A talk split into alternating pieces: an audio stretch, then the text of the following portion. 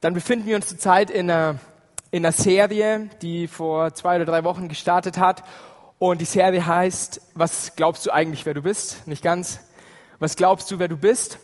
Und wir haben über unsere Identität gehört, wir haben darüber gehört, was Gott über uns aussagt. Und ich möchte heute daran anknüpfen. Und ja, als ich so meine Bibel gelesen habe, ist mir Hebräer 9, Vers 27 ins Auge gestochen. Und da steht, es ist dem Menschen bestimmt, einmal zu sterben. Und da habe ich mir gedacht, okay, hey, das stimmt, ich bin sterblich. Aber das Thema alleine wäre ja ziemlich deprimierend, wenn wir jetzt darüber reden, dass wir nur sterblich sind. Dann habe ich mir gedacht, hey, ich bin mehr als nur sterblich, sondern ich bin unsterblich. Und was das für uns bedeutet, das wollen wir uns jetzt gemeinsam angucken. Goethe hat mal was gesagt, er hat viel gesagt und unter anderem hat er diesen einen Satz gesagt, der Mensch soll an Unsterblichkeit glauben, er hat dazu ein Recht, es ist seiner Natur gemäß. Und Goethe hat wahrscheinlich darüber viel nachgedacht, bevor er das aufgeschrieben hat. Und ihm ist eine Sache bewusst geworden. Der Mensch hat in seiner Natur drin, tief in seinem Inneren, eine Sehnsucht, unsterblich zu sein, eine Sehnsucht zu bleiben. Ich weiß nicht, ob es jedem Menschen so geht und man es verallgemeinern kann, aber wenn ich mich so umschaue und so umhöre, ist doch in uns allen irgendwo der Wunsch zu leben, der Wunsch zu bleiben. Und auch wenn man älter wird, ist es so, dass man ja, dass man gerne noch länger leben möchte. Wir leben in einer Zeit heute, und da bin ich mir eigentlich ziemlich sicher, in der es ja, die, die meisten Möglichkeiten gibt, Krankheiten zu heilen. Wir haben einen riesen Forschungsapparat und wir haben lauter gute Dinge, die die, die Menschen weltweit geschaffen haben an Medikamenten und an, an Gerätschaften und so weiter, um das Leben zu verlängern, um den Tod weiter und weiter hinauszuzögern. Und ich habe eine Sache entdeckt, es gibt sogar Menschen, die lassen sich einfrieren zum Beispiel, weil sie irgendeinen Gendefekt haben oder irgendeine Krankheit haben, die man jetzt noch nicht heilen kann oder auch weil sie einfach ein gewisses Alter erreicht haben und damit rechnen, dass sie bald sterben. Und die lassen sich in der Hoffnung einfrieren, zahlen dafür richtig, richtig viel Geld, in der Hoffnung, dass irgendwann in vielen, vielen Jahren ein Medikament gegen ihre Krankheit oder für ihre Krankheit, um ihre Krankheit zu heilen, entwickelt wird. Oder vielleicht sogar die Möglichkeit besteht, das Leben noch weiter zu verlängern. Wenn man schon alt ist, dass keine Ahnung, was es da geben könnte. Und in dieser Hoffnung haben sie dieses viele Geld ausgegeben, um sich einfrieren zu lassen, damit sie dann eventuell wieder aufgetaut werden, wenn es mal an der Zeit ist. Und das alles sind so Indizien dafür, dass die Menschen sich danach sehnen, auf dieser Welt zu bleiben und nicht irgendwann zu sterben. In der letzten Zeit konnte ich mich meinem Studium bedingt konnte ich mich mit östlichen Religionen etwas mehr auseinandersetzen, im genaueren mit dem Hinduismus und mit dem Buddhismus. Und da sind mir ein paar Sachen aufgefallen. Aber bevor wir dazu kommen, mal eine Frage von euch. Wer war schon mal von euch im Allgäu? Gibt es da ein paar? Ja, doch einige. Meine Hoffnung ist, oder was heißt meine Hoffnung? Also ich, ich liebe die Stadt hier und ich liebe die Gemeinde und natürlich bleibe ich hier, aber so insgeheim hoffe ich schon immer so ein bisschen, dass Gott vielleicht doch sagt, hey, ab ins Allgäu mit dir, ich brauche dich da. Ich finde, das Allgäu ist mit einer der schönsten Gegenden überhaupt in unserem Land. Es gibt ja immer so die, das Konkurrenzdenken, die einen sind eher dafür, ans Meer zu gehen und, und ins Flachland, hoch in Norden. Und ich bin genau andersrum. Ich denke mir, ich will die Berge und ich will die Seen haben. Aber darum geht's gar nicht so. Aber was ich da festgestellt habe, ist, ich bin da fast jeden, jedes Jahr im, im Urlaub was ich festgestellt habe, mit jedem Jahr, dass ich öfters da bin, nehmen zum Beispiel so Buddha-Statuen zu. In der Bäckerei habe ich letztes Jahr eine gesehen oder wenn man bei Freunden eingeladen ist oder wenn man einfach so durch, ja, durch die Gebäude geht und durch die Straßen geht. Es nehmen so diese, diese Symboliken dieser, dieser fernöstlichen Religionen zu. Und ich glaube, oder das heißt, ich glaube, es sind 250.000 Buddhisten ungefähr in, in Deutschland und 100.000 Hinduisten. Aber so, was mein Gefühl mir sagt und was ich so wahrnehme, ist, dass viel mehr als diese, als diese 52.000 oder diese 100.000 Sympathisanten dieser Religionen in unserer Gesellschaft sind. Wir merken das an, an, zum Beispiel an Filmen, die, ja, die bei uns in den Kinos laufen. Avatar ist so ein gutes Beispiel oder auch schon früher, ähm, wie heißt König der Löwen war so ein Film, wo dieses Gedankengut dieser, dieser, dieser Religionen ja, in unsere Gesellschaft hineinkommen. Und dann gibt es zwar 250.000 bekennende Buddhisten, aber es gibt Leute, die sagen, hey, ich bin Christ oder ich, ja, aus, aus einer Tradition heraus oder auch aus der Überzeugung heraus bin ich Christ, aber so bestimmte Elemente, Elemente aus diesen Religionen, besonders jetzt aus dem Buddhismus und dem Hinduismus, die möchte ich gern in mein Leben mit aufnehmen, einfach weil sie mir gefallen, weil sie mir sympathisch sind, weil sie mir angenehm sind und dann mixe ich mir so ein Stück weit meine eigene Religion zusammen. Und was ich eben im Gespräch mit solchen Leuten rausgehört habe, ist, ich hatte, das ist schon einige Jahre jetzt her, hatte ich auf der Straße ein Gespräch, ich weiß nicht mehr, ob es ein Hindu ist oder ein Buddhist war, der hat Schriften verteilt, einfach weil er davon überzeugt war. Und dann habe ich mit ihm geredet und was ich da rausgehört war, hab, war der Wunsch bei ihm, wiedergeboren zu werden. Der Wunsch bei ihm, dass wenn er einmal stirbt, dass er wieder zurückkommt auf diese Erde. Deswegen hat er gesagt, okay, ich will Teil dieser Religion sein. Ich, ich, ich nehme diese Religion für mein Leben an. Und als wir uns dann noch so ein bisschen weiter unterhalten haben, ist mir aufgefallen, dass dieser Wunsch bei ihm mit, mit einem Punkt beinhaltet hatte. Und das war der Punkt, dass er sich der Verantwortung ein Stück weit entziehen wollte von den Dingen, die er in, sozusagen im jetzigen Leben getan hat, weil er dann später die Chance hat, im neuen Leben die Dinge wieder auszubügeln, die er jetzt falsch gemacht hat. Das heißt, er muss jetzt im jetzigen Leben nicht für die Dinge gerade stehen, die er, die er falsch gemacht hat. Und so kommt er wieder auf diese Erde und kann nochmal einen Neustart und kann nochmal, kann sozusagen nochmal, ja, die Dinge besser machen. Und dann, wenn es wieder schief geht, kommt er ja wieder und kann die Dinge wieder besser machen. Und als ich mich jetzt in meinem Studium mit dem, mit den Religionen befasst habe, ist mir eine Sache bewusst geworden, die uns unser Dozent äh, gesagt hat, dass dieser, dieser Kreislauf des Lebens, dieses immer wiederkehren, nennen, nennen sie Samsara, und dass es eigentlich etwas Schlimmes ist.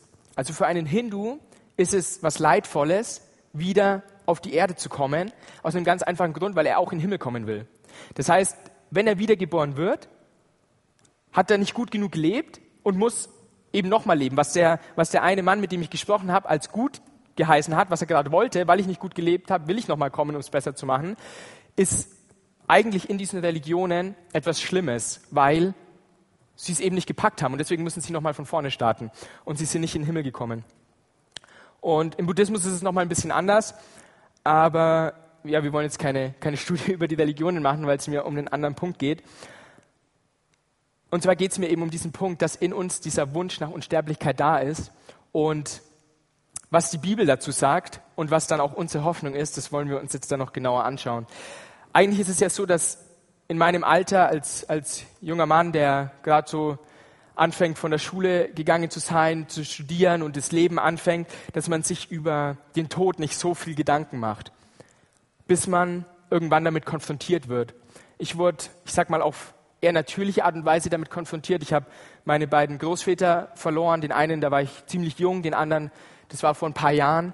Und das ist uns irgendwo noch bewusst, dass es Situationen gibt, oder was heißt Situationen gibt, wir alle werden alt und wir sterben. Und es ist, es ist so, das ist uns bewusst. Andere von uns, die wurden vielleicht auf schreckliche Art und Weise mit dem Tod, mit dem Tod konfrontiert. Und auch da müssen wir uns Gedanken machen, wieso müssen wir von dieser Erde gehen? Und was mir ganz wichtig ist, ich habe heute keine Antworten, wieso Menschen früher von der Erde gehen müssen, als man eigentlich denkt, dass es sein sollte. Ich habe keine Antworten, wieso, wieso es passieren kann, dass ein Vater oder passieren muss, dass ein Vater seinen Sohn zu Grabe trägt oder was auch immer.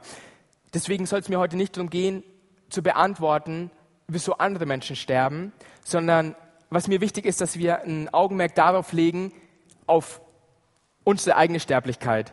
Ich meine, der Großteil von uns, wir sind alle noch recht jung, aber ich glaube auch für uns ist es dran, uns immer wieder bewusst zu werden, dass wir sterblich sind, weil uns das irgendwo immer wieder auf den Boden zurückholt, aber uns auch noch eine andere Sache bewusst machen. Und was das ist, das sage ich euch dann später. Weil eine Sache, die kann ich hundertprozentig sagen, oder nahezu hundertprozentig, wir müssen alle sterben. Und deswegen ist der Tod etwas ganz Natürliches. Es ist, nicht, ist nichts Außergewöhnliches, es ist nichts was weit weg ist, sondern es ist eine Realität, die da ist. Und wie sehr der Tod zum Leben dazugehört, das sehen wir schon bei Jesus, der von sich sagt, ich bin der Weg, die Wahrheit und das Leben. also Jesus, der von sich sagt, hey, ich bin das Leben, bei mir findet ihr Leben, selbst er musste leiden und sterben. Das lesen wir in Lukas 24, 46. Selbst der, der die, das Leben in Fülle hat, musste an den Punkt kommen, wo er, die Bibel sagt, wo er für uns ans Kreuz gegangen ist und wo, wo er gestorben ist. Und die Bibel gibt uns auch eine Antwort, wieso das passieren musste. Das steht in Apostelgeschichte 26, Vers 23. Da steht, damit er als erster von den Toten aufersteht, um die gute Nachricht zu verkündigen. Und so wie Jesus in allen für uns ein Vorbild war, war er auch in dieser Sache für uns ein Vorbild. Jesus ist gestorben, damit er die gute Nachricht verkündigen kann. Und so sind auch wir, wenn wir auf dieser Erde sind und weil er für uns gestorben sind, sind wir dazu aufgerufen, diese gute Nachricht zu verkündigen. Und er gibt uns die Kraft dazu und die Freude dazu, das zu tun. Ich war vorhin war ich nochmal in, in der Gebetszeit und mir ist so neu bewusst geworden, was Jesus überhaupt für mich getan hat. Mir ist neu bewusst geworden, dass der Grund, wieso ich hier stehe, der Grund, wieso ich jetzt über das Thema oder überhaupt über Jesus reden kann, der Grund, wieso ich hier Woche für Woche in die Gemeinde komme und mit euch zusammen bin, ist der Grund, dass Jesus mein Leben völlig auf den Kopf gestellt hat und verändert hat. Ich wäre einen ganz anderen Weg gegangen, das ist vielleicht mal, erzähle ich mal an, anderen, an einem anderen Punkt, aber die meisten von uns, die wir hier sind, wir haben irgendwas richtig Geniales mit Jesus erlebt und wenn selbst dieser Jesus, der uns dieses neue Leben gegeben hat, sterben musste, dann ist es wert, dass wir uns auch anschauen, wieso wir sterben müssen. Deswegen geht es mir, wenn wir vom Sterben reden und dass das Sterben zum Leben dazugehört, um eine Sache in erster Linie und das ist die Hoffnung auf unsere Unsterblichkeit. Das heißt, wenn wir als Christen von dem Tod und von Sterben und von Sterblichkeit reden, dann müssen wir das immer im Zusammenhang mit Unsterblichkeit tun. Im ersten Moment steht sich das konträr gegenüber, aber ich will euch sagen, was ich damit meine. Die Frage ist, die ich uns heute stellen will, mit was wir Hoffnung verbinden würden. Wer von euch würde sagen, ich verbinde Hoffnung mit etwas, was in der Zukunft liegt? Etwas, worauf ich hoffe? Ihr dürft mir mal ein Handzeichen geben. Ja, so gut wie alle. Und wer von euch würde sagen, dass Hoffnung etwas mit der Vergangenheit zu tun hat? Joel hat im Unterricht gut aufgepasst, ein paar andere sind auch dabei. Und im Endeffekt haben wir beide recht. Haben wir alle recht? Joel hier vorne und die anderen beiden drei. Es ist logisch, wenn wir an Hoffnung denken, denken wir an irgendwas, was in der Zukunft liegt. Mir geht's genauso. Also bevor ich die Sachen gelesen habe, auf die ich jetzt gleich zu sprechen komme, habe ich erstmal gedacht, na gut, Hoffnung ist immer was in der Zukunft. Aber dann ist mir eine Sache aufgefallen, dass Hoffnung, dass gerade unsere Hoffnung, dass die Hoffnung, die wir in Christus haben, sehr wohl etwas mit der Vergangenheit zu tun hat. Und dass deshalb unsere Hoffnung so ziemlich die beste Hoffnung ist, die wir haben können. Die, das Buch in der Bibel, im Neuen Testament, das sich am meisten mit den Dingen in der Zukunft beschäftigt, ist, so wie ich das bisher überblickt habe, die Offenbarung. Und wer von euch vor, ich glaube, zwei Wochen war es, schon hier war, da haben wir darüber gehört, dass die Offenbarung eigentlich neben diesen, diesen Aussagen, die sie über die letzten Dinge, die irgendwann mal später sein werden, macht, ein großes zentrales Thema hat. Und das ist die Verherrlichung Jesu. Und deswegen zeigt uns die Offenbarung, dass da zwei Dinge drin sind. Sie redet irgendwo von der Zukunft, aber sie verherrlicht Christus, der deshalb verherrlicht wird, weil er etwas in der Vergangenheit getan hat. Jede Frage, die sich mit unserem Tod und mit der, der Ewigkeit, die wir in der Zukunft haben werden, beschäftigt, muss von der Auferstehung Jesu herkommen. Also ist es nicht der, der Blick in die Zukunft, der uns Klarheit bringt als Christen, sondern es ist der Blick zurück zum Kreuz. Weil am Kreuz Fakten passiert sind, die unsere Hoffnung festigen. Normalerweise ist es ja so, wenn wir von Hoffen eben reden, dann ist es etwas, was in der Zukunft liegt. Man könnte auch sagen, ein Wunsch. Also ich, ich hoffe, dass das und das passiert, ist irgendwo auch so ein bisschen, ich wünsche mir, dass das und das passiert. Ich wünsche mir, dass ich mein Abi bestehe. Ich wünsche mir, dass ich ins nächste Semester komme. Ich wünsche mir, dass ich befördert werde und endlich meine Gehaltserhöhung bekomme. Ich wünsche mir, dass am Ende des Monats noch genug Geld auf meinem Konto ist. Und diese, diese Wünsche, dieses Hoffen ist völlig legitim. Mir geht's genauso. Ich wünsche mir auch sozusagen einen Blick in die Zukunft. Ich wünsche mir, dass später in der Zukunft mir gute Dinge passieren? Und es ist auch logisch ein Stück weit, dass wir uns diese Fragen stellen. Bei mir war es zum Beispiel so, als ich das Abitur geschrieben habe, ich habe ich hab gebetet, dass Jesus vorher wieder kommt, bevor ich das Abitur haben muss, damit ich mir den Stress mit Lernen und so weiter erspare. Und dann habe ich gebetet, dass ich irgendwie einschlafe und am nächsten Tag aufwache und es drei Monate später ist und das Abitur vorbei ist. Ich weiß nicht, wie es von euch noch so geht. Aber es ist eben nicht so, dass wir bestimmte Dinge überspringen können. Wir müssen auf Dinge hoffen, die in der Zukunft liegen. Aber wie wunderbar ist es und wie herrlich ist es, dass wenn wir davon reden, dass wir eine Hoffnung auf Unsterblichkeit haben und dass wir eine Hoffnung auf ein ewiges Leben haben bei unserem Gott, dass diese Hoffnung eine begründete Hoffnung ist. Es ist keine vage Hoffnung, sondern es ist eine Hoffnung, die wir aufgrund dessen hoffen, weil es schon passiert ist. Und es sich bis heute auswirkt und in der Zukunft zur Vollendung kommen wird.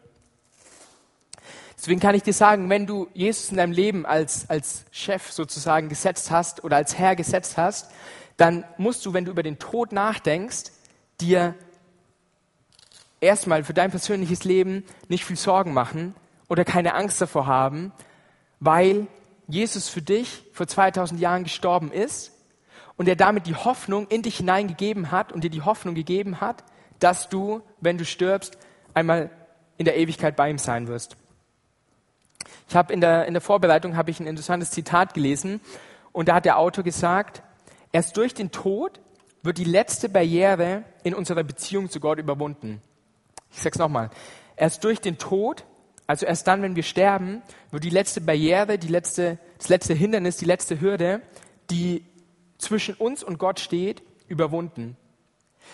Wir haben zwar jetzt schon unser Leben mit Gott begonnen, wir lernen ihn jetzt schon kennen, wir, wir erfahren ihn in unserem Alltag, wir können mit ihm reden und er redet zu uns auch durch sein Wort, aber dass wir einmal vor ihm stehen und dass wir ihn anschauen können und allein der Gedanke daran, ist für mich so ziemlich das, das Schönste, was ich mir vorstellen kann, dass ich einmal bei Gott im Himmel sein werde und ihm gegenüberstehen kann. Aber das kann erst passieren, wenn ich sterbe. Deswegen ist der Tod für einen Christen nichts Schlimmes, nichts, was einem Angst machen muss, sondern es ist was, was diese letzte Barriere, dieses letzte Hindernis in unserem Leben hinwegnimmt, damit wir einmal bei Gott sein können. Und jetzt ist die Frage, was die Bibel dazu sagt, dass unsere Hoffnung in der Vergangenheit gegründet ist und für die Zukunft gilt. Und da wollen wir uns zusammen mal Kolosser 1 ab Vers 15 angucken. Der Sohn ist das Ebenbild des unsichtbaren Gottes, der Erstgeborene, der über der gesamten Schöpfung steht.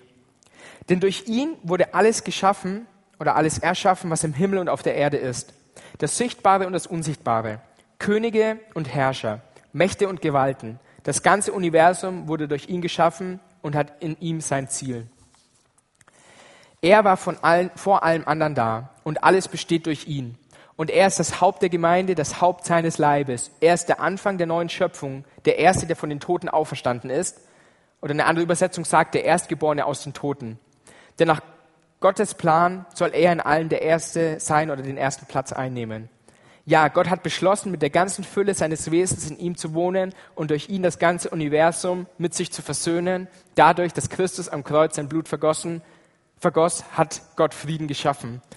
Ich kann mir das, das Grinsen, wenn ich das lese, nicht verkneifen, weil das, für mich ist das mit einer der, der größten und wunderbarsten Verse oder, oder, oder Passagen, die wir in der Bibel haben, weil es so kurz und knapp zusammenfasst, wer Christus für uns ist und was er für uns gemacht hat und dass er wirklich würdig ist, dass wir ihn anbeten. Er hat es verdient, dass wir ihm dienen. Er hat es verdient, dass wir zu ihm kommen mit all unseren Lasten, weil er sie fordert. Es hört sich erstmal komisch an, er hat es verdient, dass wir zu ihm kommen, aber er will es. Er will Gemeinschaft mit uns haben und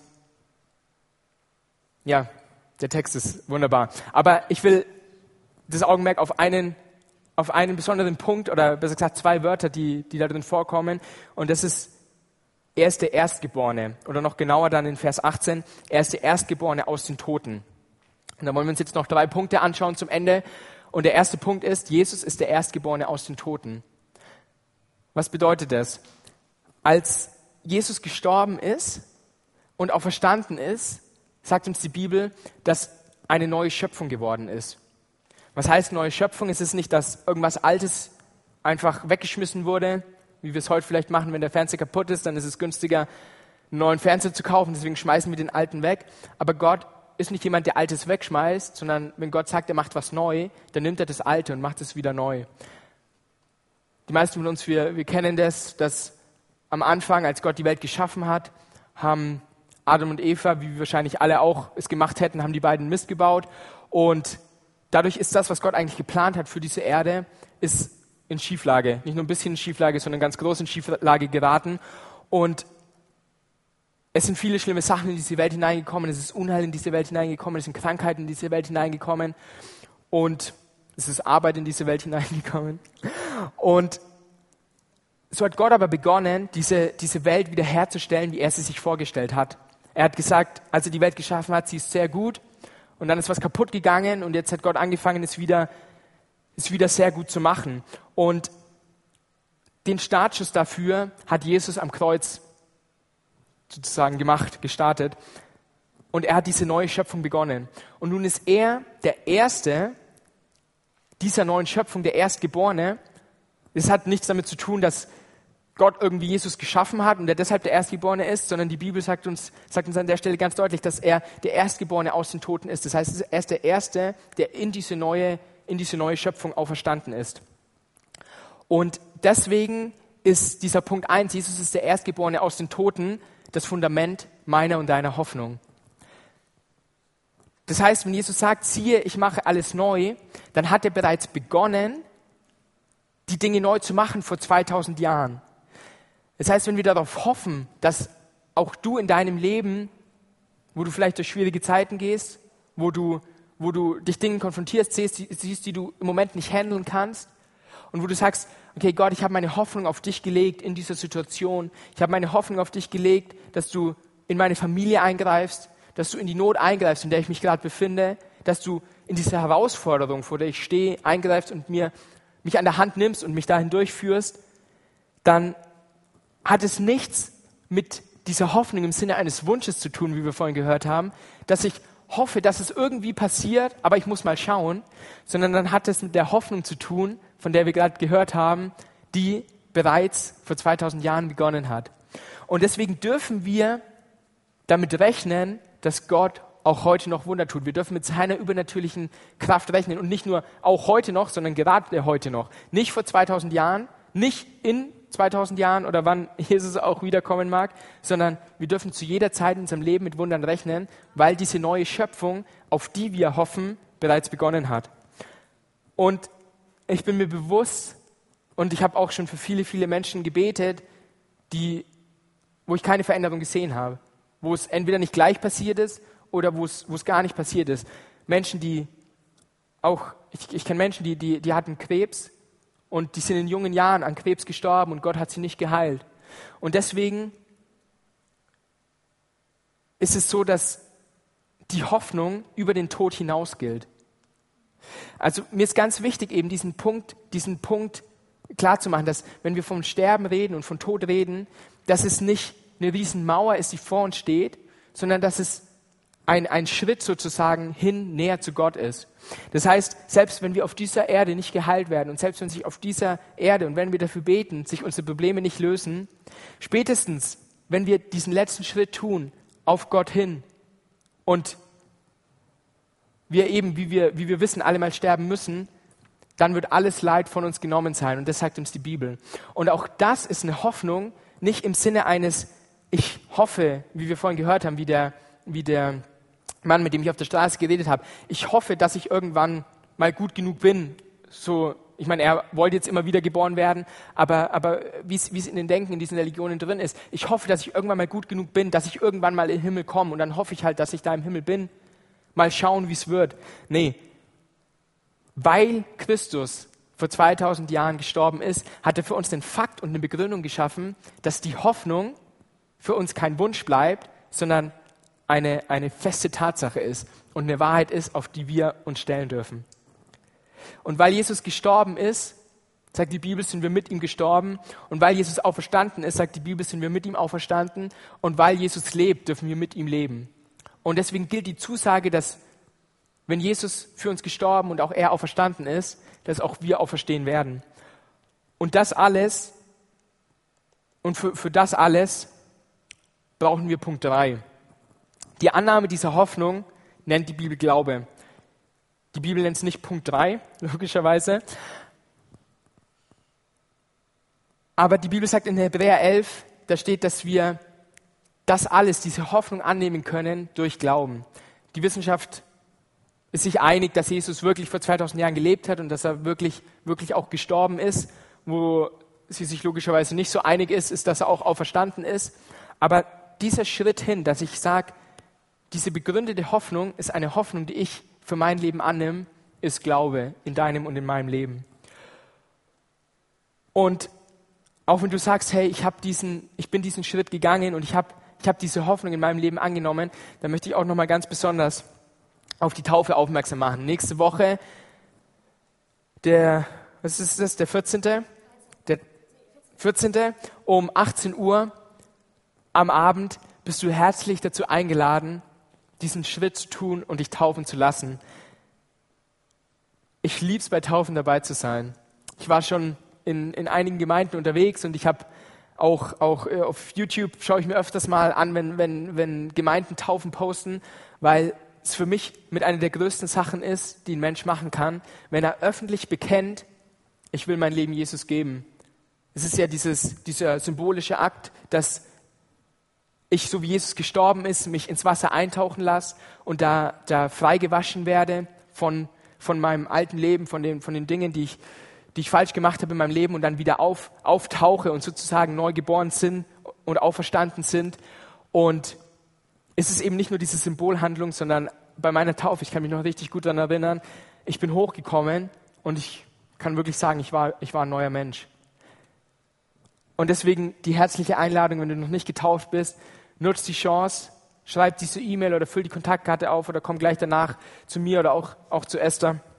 Und wir freuen uns, dich bei der Taufe dabei zu haben. Und wenn wir uns jetzt das Ganze angucken, dann kommen wir zu einem Ergebnis. Und davon lesen wir auch in Markus 8, Vers 35. Denn wer sein Leben retten will, wird es verlieren. Wer aber sein Leben um meinetwillen und um des Evangeliums willen verliert, wird es retten. Der Vers an sich spielt erstmal auf unsere Lebenszeit ab. Also da geht es jetzt nicht darum, dass wir, dass wir sterben müssen, erstmal um unser Leben zu retten, sondern geht es darum, dass wir unser Leben in die Hand von Jesus geben, damit er sozusagen unser Leben retten kann.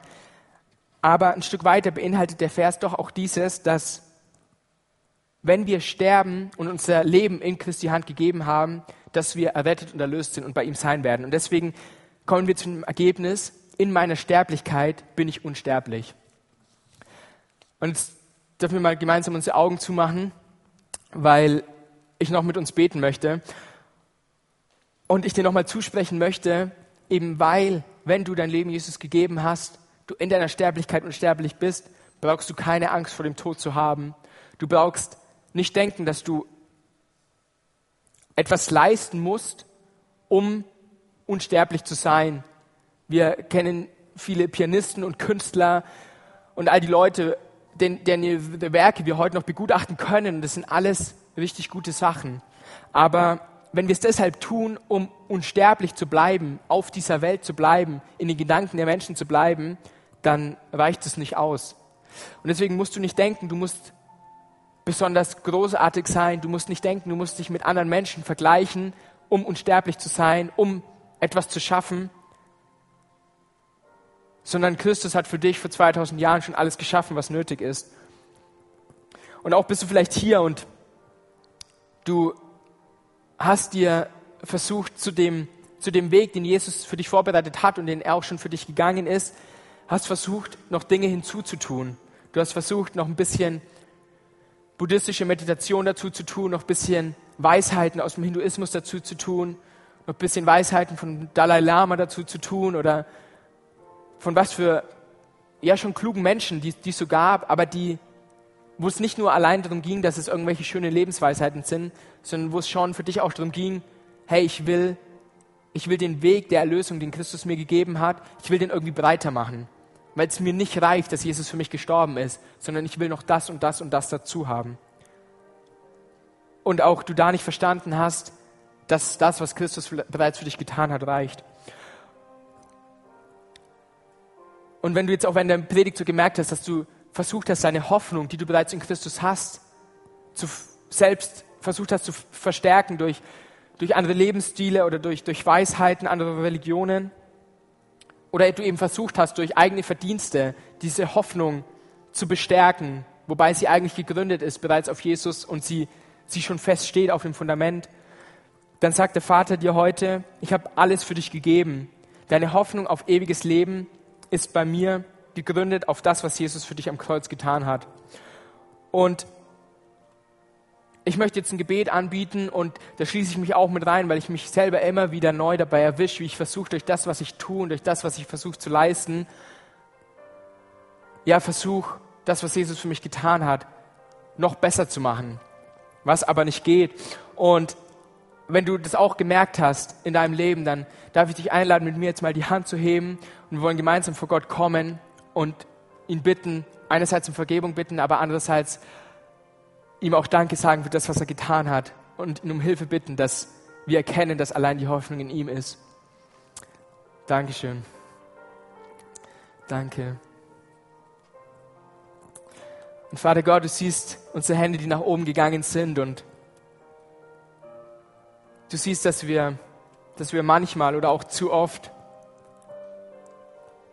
versuchen, den Weg, den du uns eigentlich gegeben hast, den du uns bereits ausgeleuchtet hast, den du uns bereits gezeigt hast, breiter zu machen, aus Angst, dass dieser Weg nicht reicht, aus Angst, dass wir vielleicht links oder rechts runterfallen können und dann nicht das Ziel erreichen, welches du bist. Das Ziel erreichen in unserem Leben, das die Unsterblichkeit und auch die Ewigkeit ist. Und Herr, wir wollen einerseits um Vergebung bitten. Wir wollen dich bitten, dass du uns verzeihst, dass wir versucht haben, aus anderen, aus anderen Religionen oder aus anderen Lebensstilen deine Tat zu, zu, zu vervollständigen, wo sie bereits vollständig ist. Und auf der anderen Seite wollen wir dich bitten, dass du uns diese Hoffnung so fest in unser Herz gibst, dass wir gar kein Interesse haben, auf unsere Leistung zu gucken, dass wir gar kein Interesse haben, auf andere Module zu gucken, mit denen wir versuchen, unser Leben zu vervollständigen, sondern dass du uns hilfst, dass die Hoffnung so fest in uns ist, dass wir auf dich schauen und so mit Glück und Freude ja überströmt sind, dass wir allein deinen Namen ausrufen und wissen dürfen, Christus, was du für uns am Kreuz getan hast und dass du uns vollständig gemacht hast und dass wir in dir vollständig sind. Und dafür danken wir dir. Wir danken dir, dass du, dass du uns an der Hand nimmst und dass du uns Tag für Tag helfen willst, ein Leben zu führen, das dir gefällt. Und dass wir es nicht aus uns heraus machen müssen, sondern dass wir es aus dir heraus machen dürfen. Weil du uns die Kraft dazu gibst, jeden Tag aufs Neue. Wir preisen deinen Namen.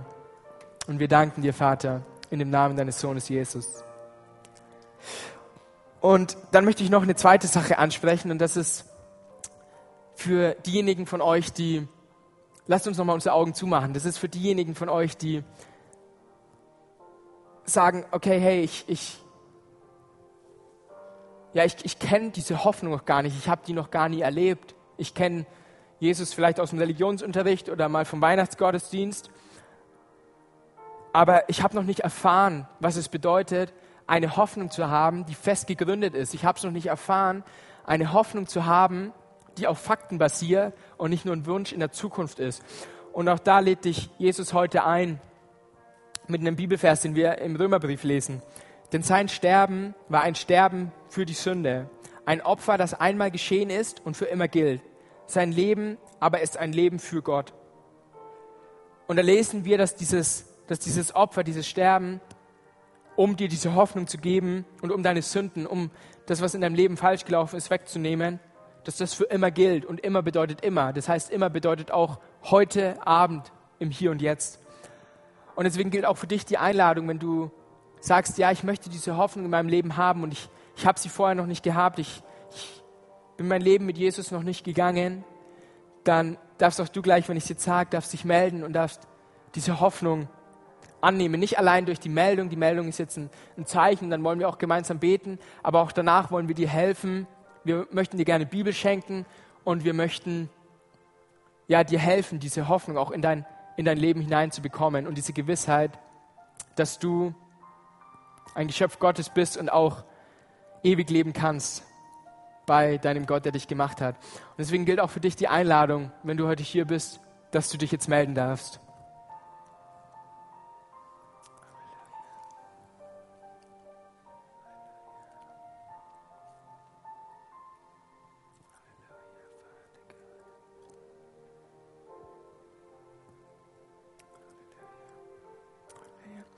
Vater Gott, wir danken dir, dass du uns deine Hoffnung gegeben hast und wir danken dir, dass wir in dieser Hoffnung leben dürfen.